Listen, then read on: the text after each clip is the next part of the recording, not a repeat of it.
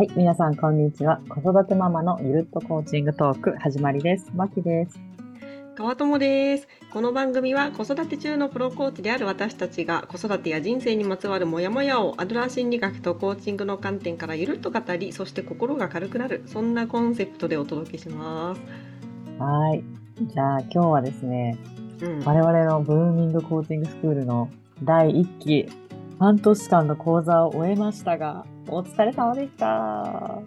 いやー、お疲れ様でした。ねえ。楽しかったね。うん、素晴らしかった。うん。じゃあ、そこで、川友いかがでしたか？ちょっと、なんか気づきのがあったら教えてください。そうね。この第1期っていうのは実は第0期っていううんうんま、た約1年前にやったクラスのからを経ての2回目なんだよねね第1期と言いながら。そうだねうんうんそう第0期は6人第1期はなんと32人って感じでなんか5倍ぐらいに受講生さんが増えてくれたんだけど、うんやっぱねすっごい大きな気づきがあったんだよね今回も。ああ、そうだよね。どんな、どんな？今日実はねそのことに関して第1期から第2期へっていうコーチングを私マイコーチから受けたんですけどうんうんうん。その時に私がすごい言ったのが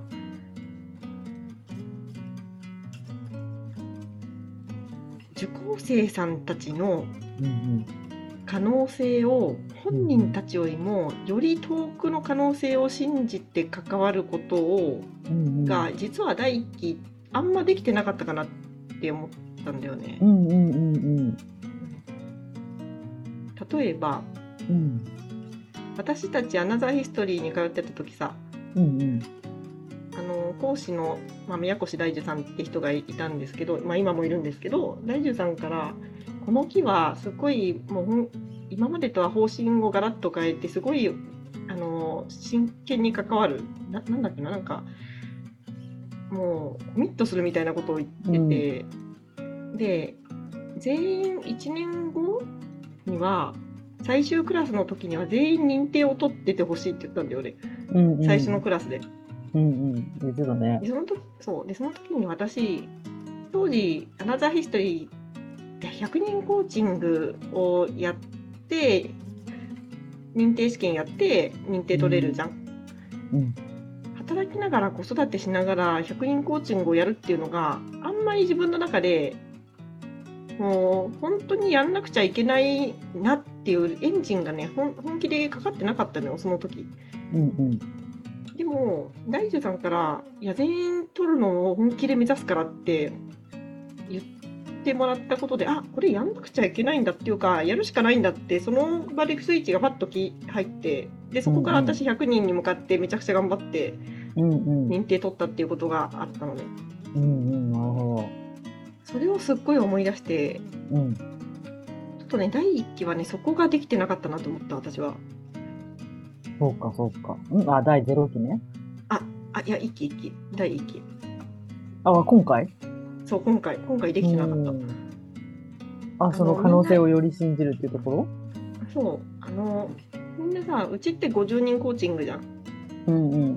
で50人さえもやっぱりみんなあの忙しい中でできるかしらとか言って結構不安に思ったりして、うんうんであのまだ一人もやってないみたいな状態がの人もいたりして、うんでそんな中スイッチが入った人があの今あのちょうどね昨日20人終わった人がね1人現れたんだよね。うんそんな感じなんですよ。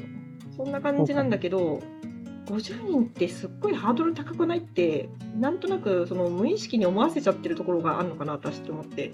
なぜかといううんと、受講生の人たちってみんな忙しい中で来てるじゃん。もう仕事もあるし、子育てもあるしって中で来ていて、私はそれにすごい、ある意味遠慮して、うんもう本当皆さん忙しいからマイペースでついてきてね、もう自分のペースでいいですよってすごいマイルドにマイルドに関わってたの、第一期は。うんうんだけどあのとみんなを取りこぼさないっていうのも大事なんだけどなんかね少し先の風景を先に講師が見てみんなを勇気づけるっていうのもここまで行けるよ行こうと思えば行けるんだよっていうのがすごい大事なんじゃないかって思い始めてきたんだよね。おーなるほど。振り返ってコーチをセッションを受けてね。そうそっか。じゃあこれからどうしていきたいって思ったの？2つあって1つが、うんあの皆さん50人セッションを普通にもうやろうと決めたらできちゃいますからもう、うんうんうん。というのとあとうちのスクールがあの絶対にできるようになるって目指しているビジョンタイムラインうん。あの過去から価値観取り出してビジョンを描いてそこに向けて目標を立てて行動していくっていう一連のすごい大事ななんか本質的なライフコーチングがあるじゃん。うん。でそれがもう当たり前のように最後みんなできるようになってで自分のコーチとしての強みもしっかり分かって自信を持ってできるようになるっていうのをあの何度も何度も繰り返し語ろうかと思うっていうのが一つと。うん、うん。いいねか。といそうなのでかといってそうするとなんかすごいみんな前のめりでもうとてもついていけないみたいな人もか多分現れる気がしているので、うん。ここはあのせ第1期よりも関わりを濃くして一人一人と全員とね30分ぐらい面談っていうか、せうんうんあの超ショートセッションをする機会を2回ぐらい作って。うん。あのみんなの様子を肌で感じながらあのついていけないって思い思ってそうな人にはじゃあどういう、ね、学び方があなたらしいんだろうっていうのを一緒に考えてキャッチアップしていきたいだから引っ張っていきつつ寄り添うっていうことをね、チャレンジしたいなと思ってる。うん。いいじゃん。素敵。うんそれができたら、どんな、どんなパワーアップが見られそうですか？スクールにも。マキちゃんありがとうね。なんかね、本当コーチングしてもらってる感じ。それに私がそれもしできたら、なんて言うんだろうね、あのコーチとして一皮また向けるんじゃないかと思ってて、うん、うん。あのあなた絶対できますよ。あのもう本当私信じてますから系のなんかパワー系のコーチのい一面側面が育つんじゃないかなって 個人的に思ってます。その1をやるってことはまずそうだよね。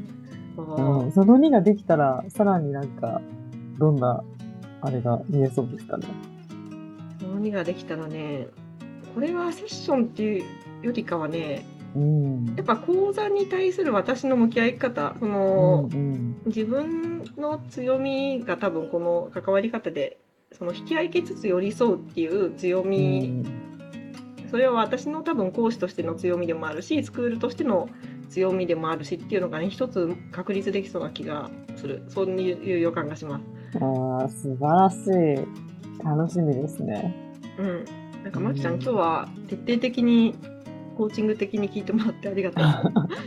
なんかいや、もうせっか私ばっかりくね、せっかくねゼロ期1期の振り返りセッションまでして、ね、うんテーマが決まったら聞きと聞いときたいよねと思って。あーありがとうなんかすごいお得な気分でした。まきちゃんにコーチングしてもらって。いやいや、次の講座もとっても楽しみだね。ねえ楽しみ。うん。じゃあ今日はそんな、ハートモのゼロ期1期を振り返ったコーチングを、ちょっとね、聞いてみましたけど、ね楽しみです。楽しみだね。ねえ。なんかわ私たちのこのラジオを聞いて講座に来てくれた人もいるんだよね。